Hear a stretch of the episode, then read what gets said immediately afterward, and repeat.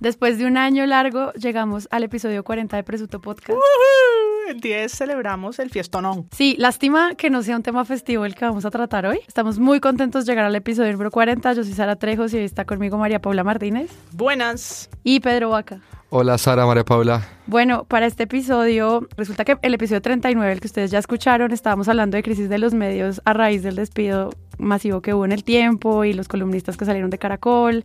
Y estábamos hablando como unas intuiciones de lo que creíamos que estaba pasando en la industria. Y de repente, este domingo, nuestro chat de presuntos se llenó de un montón de preguntas sobre qué había pasado el primero de septiembre, cuando Hemisphere Media Group decidió no invertir más en la producción del noticiero Noticias 1. Eso nos tomó por sorpresa y vamos a grabar hoy de nuevo como dando en estas preguntas sobre la crisis de los medios. No para seguir como echando tierra, sino por el contrario, como tratar de comprender un poco de qué, de qué va la cosa y algo más. Sin embargo, este episodio tiene un enfoque adicional y es que no simplemente queremos quejarnos de lo triste que es, sino hacerle un homenaje a este noticiero que pues por tanto tiempo ha estado informándonos. Sí, es más como más que un presunto como analizar, oh, qué, qué, qué mal está cubriendo Not- Noticias 1 en este momento. Queremos hacer un homenaje, es la primera vez que lo hacemos, episodio número 40 y ya con esto que comience el episodio.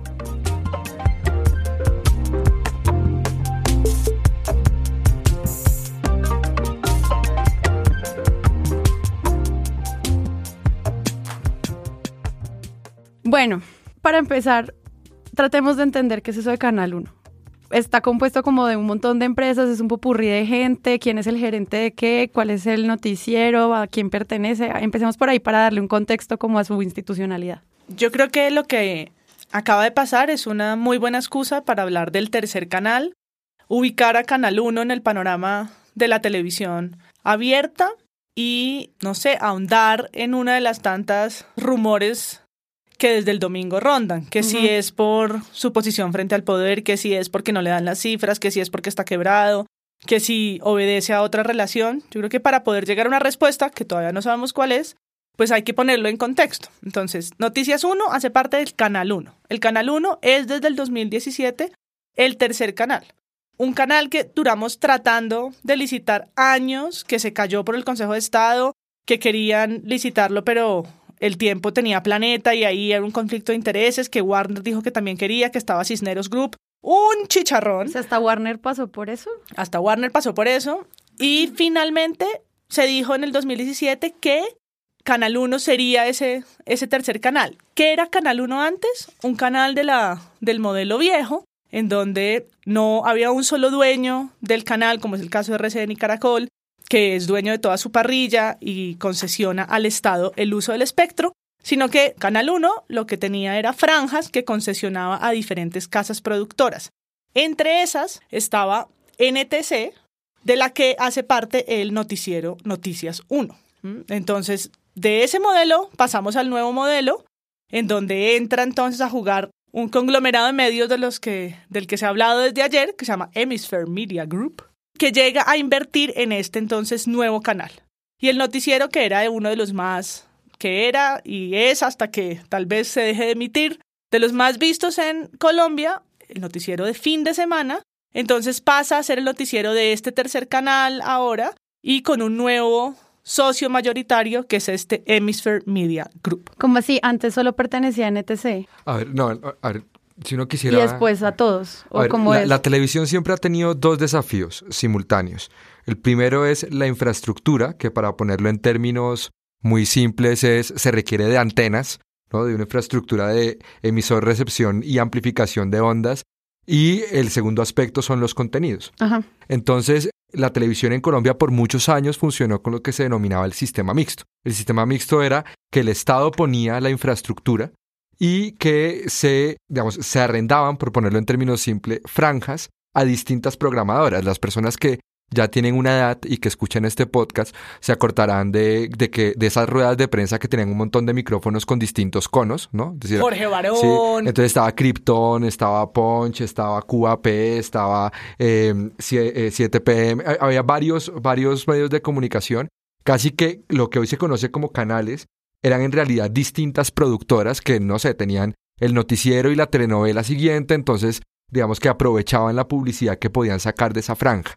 ¿Qué pasó? En el 98 se decidió que dos de los canales ya no iban a ser del sistema mixto, sino que se iban a concesionar plenamente por una razón que era importante y es que esa echada de cables, esa echada de antenas, no, era, no, no alcanzaba a cubrir el 100% del país. Es decir, se emitía onda de, de, televisión abierta, pero no alcanzábamos a cubrir todo el país. Entonces el negocio que se hizo, tanto con Caracol o RCN, ustedes de ahora en adelante sobre estos dos canales, no solo van a producir el 100% de los contenidos, sino que además van a echar antena, van a echar infraestructura y buena parte de la infraestructura con la cual se cuenta fue una inversión de estos canales.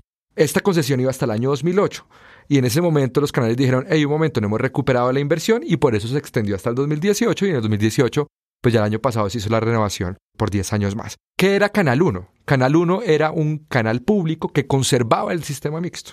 Como Canal A. Como sí, eh, conservaba el sistema mixto y lo conservó hasta el año 2017 y entonces era un canal público, una infraestructura pública que hasta en un 35% podía tener en, su parrilla concesiones a los privados. Por ahí estuvo Holman Morris con Contravía, por ahí estaban un montón de iglesias cristianas, el show de las estrellas, varios programas, como era el de actitud positiva, también estaba por ahí. Con programas, de medicina. Y programas arrendados. Sí, CMI. Y entonces, claro, en paralelo estaba la discusión no de ese canal, sino de eh, lo que se denominaba el tercer canal. Ese tercer canal nunca fue. Entonces lo que hizo Santos fue volver ese 35% un 100%.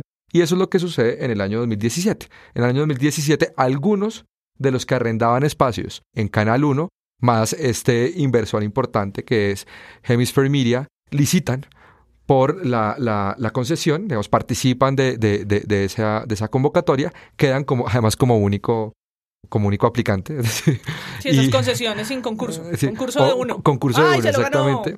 Y, y, ahí es donde entonces entramos con, con este nuevo escenario. Triste la noticia, ante todo, de, de la salida de Noticias 1 y, y, pues que también sea una, una oportunidad para, para discutir sobre la historia de la televisión, que, que, es una historia cortica, limitada en actores y pues obviamente en pluralidad de voces. Pero antes de despedirnos, quiero saludar en este momento a Jorge Acosta. Jorge es el gerente de NTC, la productora que realiza este noticiero Noticias 1. Hoy Noticias 1 es noticia porque va a dejar de estar al aire, Jorge. ¿Hasta cuándo la teleaudiencia va a tener a Noticias 1 en su pantalla? Mabel, buenas noches. Eh, lo primero que quiero contarle es que NTC es la casa productora de Noticias 1 y es eh, accionista minoritario de Plural Comunicaciones, que es el concesionario del Canal 1. En el mundo, la televisión abierta está enfrentando unos retos inmensos y Colombia no es la excepción. En reunión de la semana pasada, los accionistas mayoritarios de la concesionaria, Hemisphere Media Group, eh, tomaron la determinación de concentrar su operación de noticias de lunes a viernes y suspender eh, la emisión de noticias los fines de semana a partir del año 2020. Nosotros no compartimos esta determinación, pero como accionistas minoritarios la respetamos y la acatamos y próximamente le contaremos a nuestra audiencia cuál es el día de nuestra última emisión.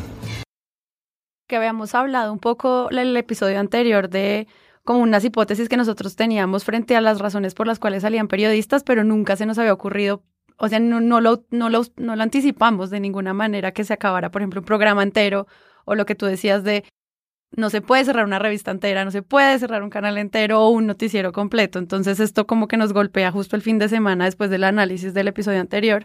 Y yo quería preguntar entonces qué significa ese fin. Yo creo que son dos cosas. Uno, en los impresos pareciera que hay menor estabilidad. Entonces, al final sí han cerrado revistas, cerraron cambio. Claro. Las echatones o las despidatones ya parecen tradición de los impresos que yo creo que o sienten más la crisis o se quejan más.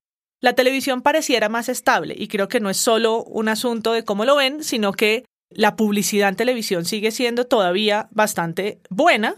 Entonces es un sector que produce mucho dinero entonces no sufre como sufre una revista o como puede sufrir un periódico. Y que además la pauta no solo está asociada a lo que se pauta en espacios informativos, sino que también hay pauta asociada a espacios de entretenimiento. ¿no? Es decir, el, entretenimiento también aporta eh, flujos de capital de pauta que al final también pueden terminar subsidiando la producción periodística. Es decir, es bastante posible que en los reality se paute más y que ese ingreso que llega sirva para compensar el déficit que pueda tener, el, cosa que no sucede en, los impresos. Los, impresos, no tienen una sección de entretenimiento tan vendible que permita subsidiar la parte informativa. Sí, ya si tuvieran, por ejemplo, una editorial de entretenimiento, de novelas o algo así, uno podría hacer una similitud, pero no, no, está, No está. tan claro en el modelo. Y otra cosa y es que la televisión es la televisión. Eso quiere decir que, según el DANE, es el electrodoméstico, el televisor, es el electrodoméstico más popular de los hogares. Es decir, hay gente que no tiene nevera, pero tiene televisor.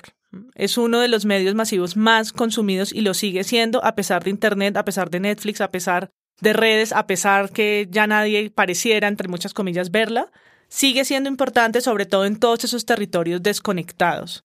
Entonces la televisión es la televisión. De hecho, en semana le hicieron una, una entrevista a propósito del inicio del tercer canal y allí dicen cuánto es la audiencia de la televisión. Según Ibope, responden aquí, hay 18 millones de colombianos televidentes activos. Pocos medios pueden contar esa como su audiencia, medios digitales o medios impresos. Entonces, también es un sector donde la puja por lo que se pelea es grande en plata y en seguidores, comunidad, audiencia, como sea que se llame hoy. Hay dos cosas con, con lo que llaman la crisis de los medios de comunicación. La primera es que esto es un, un patrón que ha implicado de un lado recortes de personal y estamos solo en el principio, es decir, aquí vienen más recortes en más medios de comunicación. Y la segunda es algo que no es tan visible y es hay una contracción de la operación, es decir, periódicos como El Tiempo que tenía o tiraje o separatas regionales, incluso periódicos regionales, está contrayendo Boyacá siete días, ya no siete días, son periódicos que ya no están, digamos, en el margen y el nivel prioridad que tenía para el tiempo.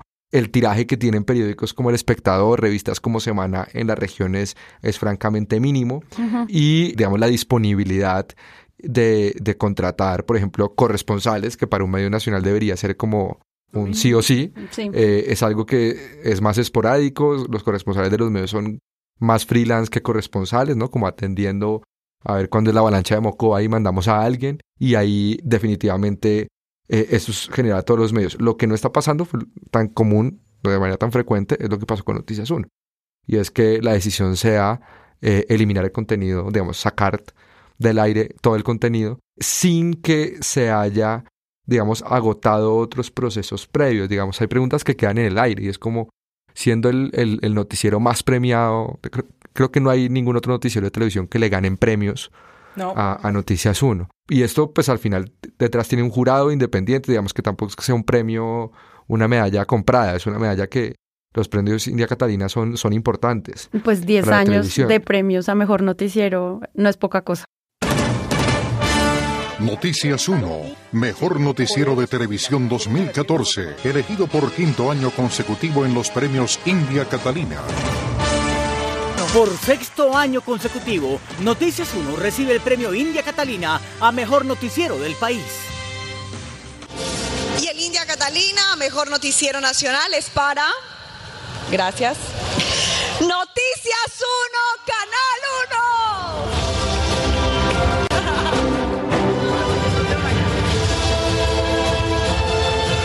Estoy muy feliz. Este décimo India Catalina que recibe el noticiero. Y sobre todo eso hay muchas incógnitas, ¿no? Como que es un tema que no se explica más allá de los chismes que nosotros estemos ahondando, que la gente hable de lo que tú decías al comienzo, cuáles son como esas paranoias conspirativas que al final la gente termina teniendo por culpa de que no hay un cubrimiento de gente hablando de este tema. Por un lado, eh, hay quienes dicen que es una, es una razón económica. Es un programa que no da. Entonces, si no da, hay que cambiarlo porque se toman decisiones empresariales. Luego, ahí, por supuesto, entra lo que acaba de decir Pedro, y es que las decisiones empresariales de un medio de comunicación que no vende jabones ni vende cachuchas, pues tiene que ver con el contenido y esa decisión empresarial no va solamente en función de su rentabilidad, sino de su significado y de su impacto. Entonces, ahí pareciera raro que cierren el que mayor impacto tiene. Por otro lado, los accionistas han dicho que la inversión fue de 114 mil millones de pesos solo para la licencia, para la concesión de este tercer canal. Y que luego han hecho muchas más inversiones en infraestructura, talento, programación en los últimos dos años. No, y sueldos, es decir, buena parte de los sueldos, sí. vienen de Hemisfer Media. Exacto. Entonces, pues ahí hay pre- que preguntarse cuál ha sido su, su inversión y su ganancia, ¿no? Como ese, ese share y ese revenue que han tenido. Pero de nuevo, la pregunta por el contenido y por eh, la decisión que se toma de qué cambiar es muy grande. No hemos dicho quiénes son Hemisphere Media Group, que cuando uno nombra como los magnates de los medios en Colombia, muchos los tenemos instalados por alguna de sus marcas, pero este parece un como un nuevo participante, ¿no? Este es un conglomerado de medios gringo que es raro, tiene concesiones en canales en Puerto Rico, en República Dominicana. Entonces es, es de Estados Unidos, está tratando de entrar al mercado de América Latina vía tener canales o concesiones de canales en televisión en varios países, pero no los países principales de América Latina, es decir, no tiene ni en Brasil ni en Argentina ningún canal y empezó a operar aquí en Colombia desde 2017. Es una empresa, digamos, robusta, pero no se acerca a los grandes conglomerados de medios de Estados Unidos. Eso por un lado. ¿Qué pasó en la misión? ¿Cómo supimos? Jorge Acosta lo dice al aire en la misión del domingo con entrevista con Mabel Lara. Y dice, los accionistas mayoritarios, refiriéndose a este grupo que acabamos de describir, decidieron concentrar su operación de noticias de lunes a viernes y suspender los fines de semana. Entonces ahí hay dos datos, no se acaban las noticias en el canal, se acaban las de fin de semana. Se van a mantener de lunes a viernes con lo que hoy es CMI. Y CMI sí pertenecía, cuando estamos hablando de la, de la composición de, los, de las empresas antes, ellos no eran de NTC, ellos eran de la otra, del otro socio. Creo, creo que es RTI, ¿no? CMI no es de RTI. Bueno, pero si no es de, si no es de RTI. No, que era más fácil como decir, seguimos con CMI y el del que sí solo hacía emisión el domingo, ese es el que pues se quita. No, lo que pasa es que, y esto lo, lo, lo, sé de primera mano porque tuve oportunidad de hablar con Ramiro Bendaño, que es el, el presidente de Canal 1, ahí sí, de, de, de toda esa sociedad. Ok. A ver, la decisión que se toma también iba acompañada de una invitación de este socio mayoritario a que tanto CMI como NTC, esto es Yamida Mat y digamos eh, Noticias 1, pudieran compartir o acordar estar de manera conjunta en las emisiones noticiosas de entre semana. Lo que pasa es que esto pues se evaluó y hasta donde entiendo yo resultó inviable. ¿no? pues es que es una investigación semanal para que salga entre semana o algo así. No, pues pensar que, ¿Y financiarlo de qué se manera? puede unir CMI con Noticias 1 es solo la conclusión de que su socio mayoritario no tiene ni idea de lo que pasa por su parrilla. Pensar que el noticiero de Yamida Mat es comparable con lo que hace Cecilia Orozco, Ignacio Gómez en Noticias 1 es como no tener la temperatura y querer sentar a esta gente junta cuando nada tienen que hacer. Allí no tienen la misma naturaleza y no se van a unir por una razón de compartir espacio. De nuevo, no es como que vamos a poner a compartir cosechas con otro tipo de jugos. Sí, estamos hablando de noticias, de contenido periodístico y de alianzas que no se hacen solamente bajo la excusa de que ahora se nos acabó el tiempo, entonces péguense ahí ustedes de lunes a viernes y miren a ver qué pueden hacer. Sí, Y, yo creo que parte de, del gran problema que tiene esto es que los, pues los medios también están orientados por empresarios y a los empresarios no siempre les interesa la calidad o el contenido o la mística o la vocación democrática que pueda tener un medio de comunicación, pues eso son reuniones también donde lo más importante son los balances y los estados financieros y eh, pues si se mira la gestión del canal solo con ese criterio cuantitativo y no desde el punto de vista cualitativo, pues estoy de acuerdo contigo. Es decir, el hecho de, de sugerir que pudieran tener un espacio conjunto SMI y Noticias 1, sumado al hecho de retirar al noticiero más premiado de, de, de, Colombia en televisión cuando estás en una crisis, muestra un desconocimiento bastante profundo de parte del socio mayoritario. Es decir, como vienen de lejos, invierten acá, pero tampoco es que estén muy dateados sobre cómo funciona este ecosistema porque los dos escenarios son, a mi juicio, un tiro en el pie. Y otra paradoja que se suma a esto es que el viernes se celebró el gran foro de medios, mitos, retos y verdades para el futuro. Ese fue el que anunciamos en el capítulo anterior. Exacto. Y ese, y ese gran foro de medios estaba enfocado en la televisión. Era promovido y organizado por Caracol Televisión. Y la mayor parte de sus invitados, que recalcamos eran todos hombres, vienen del sector audiovisual y vinieron a exponer sobre todo los retos, mitos y verdades de ese. ¿Cuál fue la gran conclusión? Y estoy aquí leyendo, yo fui, pero estoy aquí leyendo El Espectador, recordemos, de la misma casa de Caracol, que dice, la televisión está cambiando, pero sigue más viva que nunca. Esa puede ser una de las conclusiones del gran foro de medios. Y todos aplaudimos, incluyéndome. El viernes está todo el mundo bravo, bravo, la televisión está más viva. Todo el mundo que pasó por la mesa recalcó lo positivo de este foro porque nos devuelve la energía frente a la televisión como formato, como narrativa, como industria. Mostraron las pocas cifras que realmente tiene Netflix, discutieron sobre eh, la conexión que hay de lo local con la televisión, llegamos a grandes conclusiones, todos aplaudimos y dos días después anuncian que el noticiero 10 veces más galardonado como el mejor de la televisión llega a su fin. A ver, yo, yo- ¿Cómo en qué, sí. en qué mundo coherente podríamos vivir algún Uno, día, uno- por uno favor? quisiera que Presunto tuviera como una parte visual porque hay una foto de, un trino de- del espectador de la misma casa de Caracol. Abro comillas, la televisión es la nueva televisión. Cierro comillas, conclusión del gran foro de medios. Y hay una foto de cuatro hombres y evidentemente una conclusión tan tremenda y vanguardista, innovadora, visionaria, solo se podía sacar por, por cuatro hombres sentados en un panel. Ahora, yo creo que este- estos foros Aquí están pasando, de un lado, los medios de comunicación como empresas sí están hablando de su crisis hace mucho rato. Lo que pasa es que hablan en privado, entre ellos, y, digamos, no, no, no dan muchas pistas de hacia dónde realmente van sus, sus modificaciones de- del modelo de negocio, pero al final también hay un tema de competencia allí. Y del otro lado también montan estos, o sea, este, este es a mi juicio un, un foro prefabricado, un foro que se hace para decir que se tiene un liderazgo que, que, que francamente no se tiene, ¿no? Y para posar de que ahí hay un faro de la industria que tampoco es muy claro, es decir, me parece un poco postizo la escena y... Y que sobre todo hay un gremio que no se la olía. O sea, también No, el gremio pronto- sí se está oliendo lo que está pasando. Pero es decir, que cerraran Canal 1 tres días después del foro, no lo habrían dicho en el foro. ¿O sí? No, lo, lo- lo que pasa es que esos foros al final son una puesta en escena Ah, claro. para obviamente. convocar anunciantes, es una puesta en escena para convocar a reguladores. A mí personalmente no me invitaron, lo cual me, me- me hizo sentir muy mal, Eh, pero muy seguramente invitaron. María Paula ya como guardándole muy puesto a muy Pedro y nunca no, llegó. Muy seguramente invitaron a, a todas las autoridades, a las distintas entidades de- del gobierno que pueden tener influencia en el sector.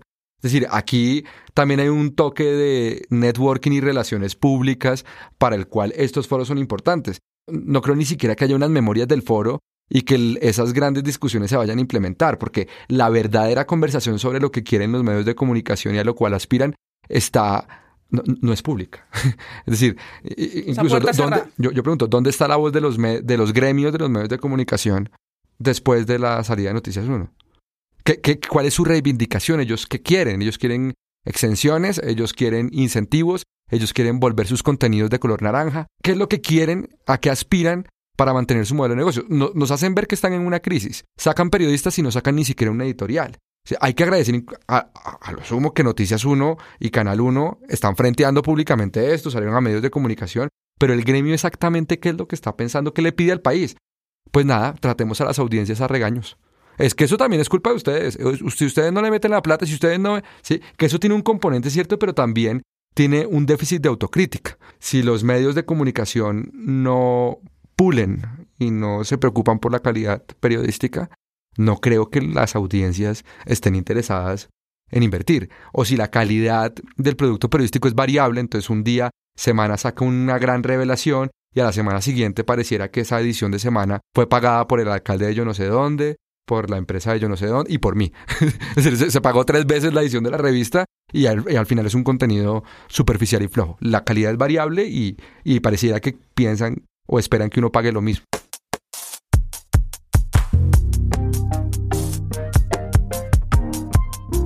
Pero de pronto hablando como en temas de calidad, frente a lo que es Noticias 1, ¿ustedes creen que de pronto ahora sí la gente se va a poner como la camiseta de lo que están pidiendo los medios de pongan la plata? O sea, que tenemos el ejemplo perfecto de calidad, de periodismo, de rigurosidad, de regularidad, de las cosas que uno de, de repente está pidiendo. ¿Será que esa es la búsqueda por ese lado? ¿Han escuchado algo al respecto de que esta sea como una micro salida o igual si ellos siguen dependiendo de otro modelo de negocio? No, yo creo que esto es un campanazo, pero no creo que se vaya a traducir, lastimosamente, en un reclamo ahora sí de las audiencias porque la red independiente no, es, no está. Entonces yo le voy a pedir mayor calidad a RCN o a Caracol. Eso no va a pasar. O a que se refunda la red Es independiente. una, es una incógnita quién va a llenar ese espacio. El espacio que deja Noticias 1.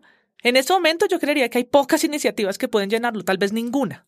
Algunas podrán hacer una tarea investigativa de calidad, eh, lo hemos dicho aquí con la liga, pero no creo que llene lo que estaba haciendo Noticias 1 y para allá quiero que vayamos.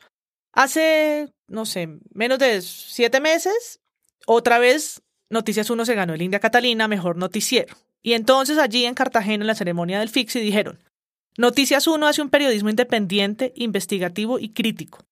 Y se ha vuelto el referente en estos días difíciles. Seguiremos haciendo nuestra tarea hasta que la vida lo permita. Y a ustedes, muchas gracias por elegir nuevamente la independencia. Y otra vez, ¡bravo! ¡Bravo! Esto era marzo. Seis meses después ya pues no van a seguir haciendo la tarea de investigativo. No en el formato que estaban, no en televisión abierta y no para y no en un noticiero en una frecuencia de televisión abierta pública. un pues, es paréntesis de rápido. Ese, ¿Se sabe ya cuándo sería el final de la emisión de Noticias 1 o también es uno de esos como incógnitas que no se han mencionado? Antes del último trimestre de este año. Es como, el- el- pues se ha especulado sobre varias fechas, pero esta es la que, la que sugirió el Canal 1 en su comunicado oficial del día de hoy. Ok, O sea que para 2020 ya no estarían al aire. ok. Y en esto que dijimos que íbamos a hacer un homenaje y todavía no lo hemos homenajeado tanto porque hemos Ya va, ya va. solo hemos contado qué ha pasado en términos del sector televisión, pues podemos contar quién ha estado detrás de Noticias 1 y qué han hecho, o por lo menos hacer un mini resumen de lo más importante o que ha sobresalido en, su- en los últimos años. Por un lado, creo que está lo de la GIDIS política. Según la ex representante Gidis Medina, en la propia Casa de Nariño le ofrecieron la dirección del Seguro Social en el Magdalena Medio, el SENA Regional y la Red de Solidaridad para que votara a favor de la reelección. Dice además que el gobierno le iba a dar un consulado para agradecerle su decisión. La GIDIS política salió en- primero que todo por Noticias 1, por Daniel Coronel, que en ese momento estaba a la cabeza. ¿Cuántos años fue Daniel Coronel, el director? Daniel Como- Coronel estuvo en varios periodos, él estuvo desde 2005, no, antes, desde el 92 hasta el 98, Ujú. y luego estuvo entre 2001 y 2011, solo que hay un periodo de exilio en el que él continúa siendo director, pero eh, De manera desde- remota. De la manera remota, exactamente. Y entonces en en el 2011 2008 se retira para ir a Univisión y desde el 2011 está en la cabeza Cecilia Orozco e Ignacio Gómez. Periodismo investigativo. Televisión. Lupa sobre los magistrados de altas cortes. Cecilia Orozco Tascón, Ignacio Gómez Gómez, Diana Salinas Plaza y Julián Martínez Vallejo. Noticias 1. Entonces yo creo que en 2008 el tema de la reelección y los sobornos pagados para la elección para la, el cambio de ley para esta para esta reelección, Para la segunda reelección de Para la segunda reelección de proyecto de Uribe. acto legislativo de reforma de la Constitución. eh, gracias abogado. En 2008 lo que conocemos como la GIDIS política salió por ¿dónde? Por Noticias 1. El de 2009, el noticiero denunció la adquisición de un predio a las afueras del municipio de Mosquera, en Cundinamarca. Eh, Ah, sí, un predio que en menos de no sé cuánto pasó de costar 80 80, millones a 8 mil. Sí, este es un, esto es un lote que pasó a costar 8 mil, 8 mil millones y han construido cinco centros comerciales y ahora zona franca exenta de impuestos. Todo el rollo de ese lugar que ahora mágicamente se transformó y que todavía está además en investigación. Y esa denuncia figura en los Panama Papers, entonces pues también es como parte importante. Ocurrió un año después como un gran golpe de investigación periodística. Ah, yo me acuerdo una reciente cuando, cuando fue el discurso en la posesión, el discurso, ¿fue el discurso de Macías o fue en la posesión del presidente? Que eh, conocimos un video, un video no, un audio filtrado. No, sí fue un video. Fue un video, ella- sí, video audio filtrado por una periodista de Canal 1, de Noticias 1, Paula Rojas, que grabó la conversación de congresistas del Centro Democrático alrededor del discurso y de lo que se iban a hacer. Nada, dejaba oír como las impresiones y que abrió un poco la, la puerta para preguntar si era un modo adecuado o no adecuado, ético o no ético de recuperar información. Por el discurso agresivo del senador Macías, los uribistas se reunieron en privado a celebrar su pilatuna. Noticias 1 tuvo evidencia de lo que dijeron allí. Noticias 1 logró infiltrarse en la reunión que en privado sostuvo buena parte de los congresistas del Centro Democrático, diez minutos después de terminado el acto oficial de posesión del nuevo presidente Iván Duque. Los escándalos que vinculan al exfiscal Néstor Humberto Martínez con Odebrecht también salieron por Noticias 1 y en el caso también de Odebrecht con Pisano, el, el caso este horripilante de cianuro, etcétera, la entrevista larga, pública que conocemos y que tiene varios de los elementos macabros de esta investigación fue una noticia en televisión en exclusiva. ¿A quién? A Noticias 1 Again. El ingeniero Jorge Enrique Pizano, testigo clave en el escándalo de los sobornos de Odebrecht en Colombia y quien falleció el jueves pasado, dejó el testamento de sus denuncias al cuidado de Noticias 1 desde el mes de agosto pasado. Pizano estaba convencido de que era víctima del Poder Judicial y Económico, especialmente del fiscal Néstor Humberto Martínez, y nuestro periodista Iván Serrano estuvo con él y recibió de sus manos pruebas de que era denunciante y no denunciado. Quiero preguntarle un poco acerca de la decisión que usted tomó de darnos esta entrevista. ¿Por qué ha tomado esa decisión? Sí, yo creo que los hechos y las verdades están saliendo a flote y vemos cómo realmente sí existe un complot, si se puede decir así, en, en contra de la integridad, en este caso de mi integridad como persona, y que se me están vulnerando mis derechos. Hace 10 años, Noticias 1 ganó el premio Nuevo Periodismo, el de la Fundación Gabo, en eh, la categoría televisión con la investigación del magnicidio cometido en el Palacio de Justicia en 1985, una investigación en televisión que se llamó Un crimen casi perfecto y recibieron este galardón. Y como se los contábamos, después de 22 años puede cambiar radicalmente la investigación sobre los hechos en la toma del Palacio de Justicia. La Fiscalía encontró un video que muestra saliendo herido, pero con vida, a un magistrado cuyo cadáver fue encontrado en las ruinas del palacio. Esta semana la Fiscalía encontró una evidencia reveladora. Un video inédito muestra al magistrado auxiliar del Consejo de Estado, Carlos Horacio Urán, saliendo vivo del Palacio de Justicia. Urán con saco formal pero curiosamente sin camisa, salta en una pierna y es recibido por un militar de uniforme camuflado y otro de caqui. Son muchas las noticias de Noticias 1 y aquí apenas un resumen breve, pero hemos nombrado cinco o seis, marcaron además o marcan procesos que hoy están todavía en la justicia, como el de Odebrecht, y que de alguna manera es nuestro cable de revelación. Nuestro Wikileaks termina siendo de alguna manera Noticias 1, porque es por ahí donde se filtran o se han filtrado contenidos que determinan pues la Gidis política, que Gidis terminó en la cárcel por ello, asuntos de Odebrecht, salidas distintas en, los, en la época del paramilitarismo, también grandes denuncias en este tema y que, por supuesto, impactan los procesos judiciales o los activan, que ponen a los demás medios a terminar hablando sobre lo que Noticias 1 reveló en principio. Sí, es marcar agenda, ¿no? O sea, yo creo que es una de las cosas más, más interesantes de Noticias 1 y es que al ser un, un noticiero pensado para fin de semana, daba tiempo a los reporteros para adelantar investigaciones de mediano y largo aliento, ¿no? es decir, escapaban un poquito al registro del día a día que, que les corresponde a, a, los otros medios de comunicación y también permitía enfocarse como un poco lo que, a lo que no le da la luz, ¿no? Es, esos asuntos que no son tan visibles. Y esto es algo que va a hacer muchísima falta. Esto va a ser es algo que, que, sin duda afecta el, el debate público colombiano de una forma notoria.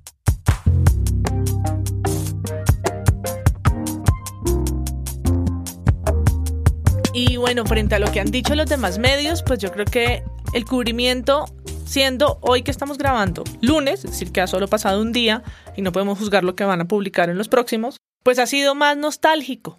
Ay, adiós, los vamos a estrellar, never change, los amamos, miss you. De verdad, qué lástima, ¿no? Como una cosa de, de solidaridad que no sabemos si es honesta o no, o qué tan honesta es, dependiendo del sector o de quién emita el mensaje. Y esto para decir algo que no hemos nombrado y que tiene que ver con una demanda que el Canal 1 instauró hace dos meses.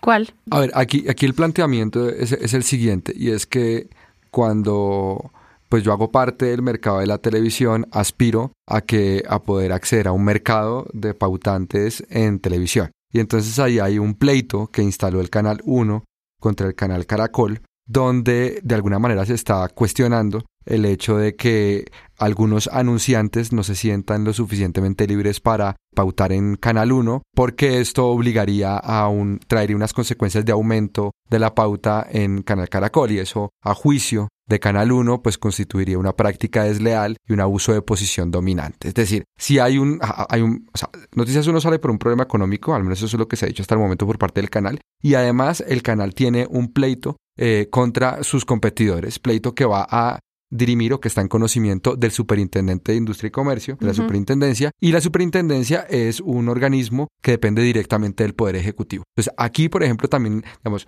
no hay ningún elemento, hay que ser muy claros con esto, no hay ningún elemento que dé a pensar que la decisión de salida del aire de Noticias 1 está presionada por, eh, digamos, autoridad pública alguna. Pero lo que sí es cierto es que si hay un, pleito por razones económicas con respecto a si hay o no una posición dominante de Canal Caracol en el mercado de, televisión, lo cierto es que eso va a ser dirimido por un organismo que depende de la presidencia de la República.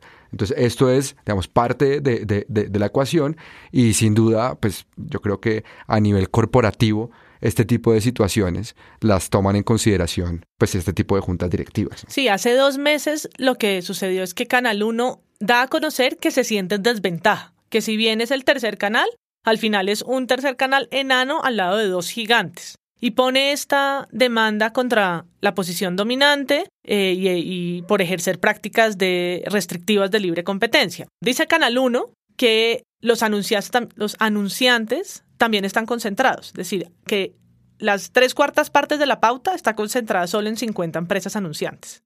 Y que esas empresas que pautan con Caracol, porque es el quien ahora tiene más audiencia y por supuesto estas empresas miran sobre todo esas cifras, lo que hace es que en sus contratos penaliza a quienes pauten con Canal 1.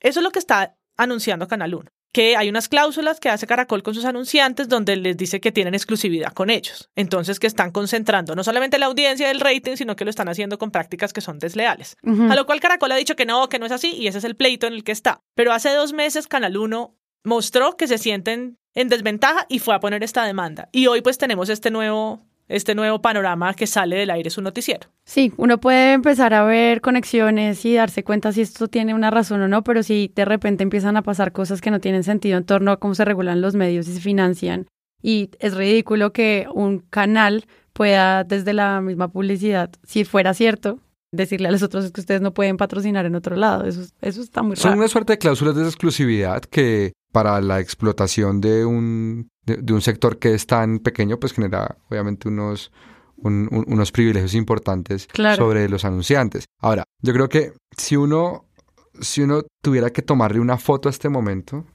el gran, los grandes protagonistas son el consorcio de Plural S.A., que es el al que se le dio la concesión del Canal 1. Pero alrededor de, de- de estos personajes orbitan otro tipo de actores. Ahí está evidentemente la competencia, ahí está evidentemente el Estado y el gobierno en particular. Es decir, aquí se ha hablado, por ejemplo, eh, y lo hemos hecho en otros episodios de la ley TIC. La ley TIC, si uno quisiera resumirla muy brevemente, es un gobierno que le pide al Congreso que le dé unas superfacultades del sector de telecomunicaciones y estas superfacultades ya las tiene y eso lo que amerita es que hay una super responsabilidad. Es decir, ojalá y yo espero y digamos, creo que es lo que debería hacer cualquier ciudadano, obviamente no, no, no con ingenuidad, que las decisiones del gobierno con respecto a lo que sigue del sector de telecomunicaciones pues estén guiadas por los valores de libertad de expresión y democracia, ¿no? Porque ese sup- to- todo superpoder acarrea una super responsabilidad y ahí es donde evidentemente en la ecuación, no, no, es en serio, en la, en, en- la ecuación hay que, hay que tomar en consideración si los contenidos que pudieran haber sido críticos de Noticias 1 incidieron no por causa del gobierno, sino en, en el planteamiento corporativo, también. no, en el planteamiento corporativo que quiere tener que quiere tener em, la empresa. Mi sector depende muchísimo de las decisiones que toman distintas instancias asociadas al gobierno, porque de un lado está la LITIC y del otro lado está la economía naranja. Es decir, ahí hay un- un- una mano de regulación del sector y después hay una mano de incentivo del sector. Entonces yo puedo querer participar de este nuevo escenario. O sea, ahorita hay un reajuste de la arquitectura institucional y eso es algo que hace que los medios de telecomunicación, digamos que utilizan el sector radiodifundido mejor, o sea, radio y televisión, estén en una suerte de incertidumbre jurídica porque el gobierno va a tomar una serie de decisiones y quien quiera tener eso con problemas de contenidos de otros medios de comunicación, pues puede hacerlo y quien prefiera quitarse ruido de encima, también puede hacerlo y eso no necesariamente está motivado por eh, una presión directa. Yo que es un leer- tal vez muy fuerte igual. Es un tal vez muy fuerte porque hace parte del ambiente, es decir, el ambiente no es, no es bueno para los medios de comunicación que están en el sector de telecomunicación, es decir, los que tienen que ver con antenas, con cables, con emisiones, con ondas. Ajá. Esos, eh, eh, ese- esos medios de comunicación distintos a los impresos eh, están en un, en un, en un momento inestable, no solo de crisis económica, sino de que el sector se está reconfigurando y el sector lo está reconfigurando con un liderazgo importante del gobierno. Y ahí, pues obviamente, yo, yo creo que es legítimo tener temor, ¿no? es legítimo tomar decisiones de autocuidado y es legítimo eh, esta decisión, a pesar de que en términos de costo democrático y de pluralismo, pues es tremenda. Yo quiero leer a Giovanni Gudelo, de un blog del tiempo que además en febrero de este año hablaba mucho sobre la televisión y los noticieros y ahora parece una bola de cristal. NTN está agonizando. Al tiempo televisión ya le aplicaron los santos óleos. Noticias 1 y CMI están con respirador artificial. Ya no. ¿Cuándo escribió eso Giovanni? En febrero. Pero el respirador se lo apagaron ayer. City TV debe replantear e implementar lo que le dio éxito en el pasado para poder sobrevivir. RCN cada vez más de capa caída. Canal Capital es un canal apagado. Caracol Televisión, por su posición dominante, abusa de su condición, pero no es digno de mostrar y los canales regionales son oficinas de prensa de las gobernaciones. Así no puede haber trabajo estable para nadie. Saluditos, nuestro querido Giovanni Gudelo. Tremendo. Oráculo. Eso es cierto en muchos lugares, teniendo en cuenta que igual hay resto de buena televisión ahora en, la televisión regional, ¿no? Como novelas y creaciones nuevas, o estoy ahí mal. Porque yo recuerdo un montón que no sé, en los India Catalina ganaba Telepacífico, ganaba... Sí, yo creo que aquí lo de Giovanni es interesante porque está hablando sobre todo de las franjas periodísticas o noticiosas de los canales, que no responden a eso. Es verdad y completa defensora de los contenidos de calidad que ha hecho la televisión pública en los últimos años saliendo de los formatos tradicionales de la televisión pública. cuando han hecho, empezado a hacer ficción, han empezado a hacer realities y hemos, los hemos visto premiados porque tanto en las franjas infantiles, donde lleva una trayectoria de éxitos, ahora también se fue a otros formatos y está el caso de Niña Emilia, ¿no? Y otras, y otras eh, producciones de Telepacífico que ahora lanzó su nuevo canal su nueva franja, mueren unas cosas, nacen otras. En televisión pública tenemos el primer canal étnico con parrilla 100% étnica en Telepacífico. Entonces ahí hay unos reconocimientos, pero de nuevo la televisión pública pasa por otra lógica y ojalá podamos hacer un capítulo presunto público TV completo. Pero aquí estamos hablando de las franjas privadas que las mueven otras o las impactan otras fuerzas. Pues igual que sí es evidente que tengan a la gobernación sentada en las oficinas. Eso sí ah, es eso cierto. sí, eso es así. Entonces, pues nada, este es un episodio extraño. Llevamos 40 episodios como tratando de entender cómo funciona el ecosistema mediático del país. Y no, estoy como súper contenta de estar aquí con María Paula y con Pedro hoy. Gracias por venir a pensar en esto. Yo sé que nos tomó como por sorpresa, pero pues había que hablarlo.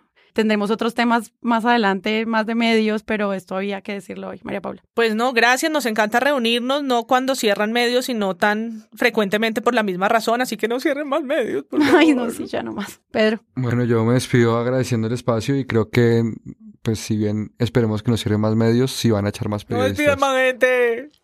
Y pues es muy triste porque no, eh, es frustrante que se, se te deja como un camino de no futuro para gente que cree que el periodismo es valioso y que también es una opción de vida posible, como cualquier otro oficio. Muchas gracias por venir. Recuerden que Presunto Podcast tiene eh, página web www.presuntopodcast.com. Ahí están todas las redes sociales donde nos pueden seguir y las plataformas de podcast donde nos pueden escuchar. Y además pueden encontrar el botón de Patreon, que es donde están todas estas personas que en serio creen que este proyecto puede seguir adelante. Démosle las gracias de nuevo a Alejandro Rivas, a Daniel Quintero, a Andrea Gómez Mejía, Andrés Guyabán, Arturo Durán, Felipe Useche, Ana Bustamante, Alvin Schumat, John Baruch Soto, Sebastián Martínez, Daniel Trujillo, Diana Verdugo, Iván Darío Cangrejo, Luis Guillermo Forero, Miguel Correa, Carlos Angulo, Dianela Muñoz, Isabel de Brigard, Viviana Castrillón, Carlos Beltrán, Daniel Restrepo, Diana Giraldo, Jorge Alejandro Cárdenas, Carlos Cantor, Nicolás Medina, Nicolás Rodríguez, Andrés Castro, Diego Torres, Juan Carlos Rincón, Juan Fernando Giraldo, Juan Fernando Mejía, Julio César Cucaita, Néstor Peña, Pablo Convers, Pablo Buendía, Santiago Sembrano, Simón Román, Jessica Larcón,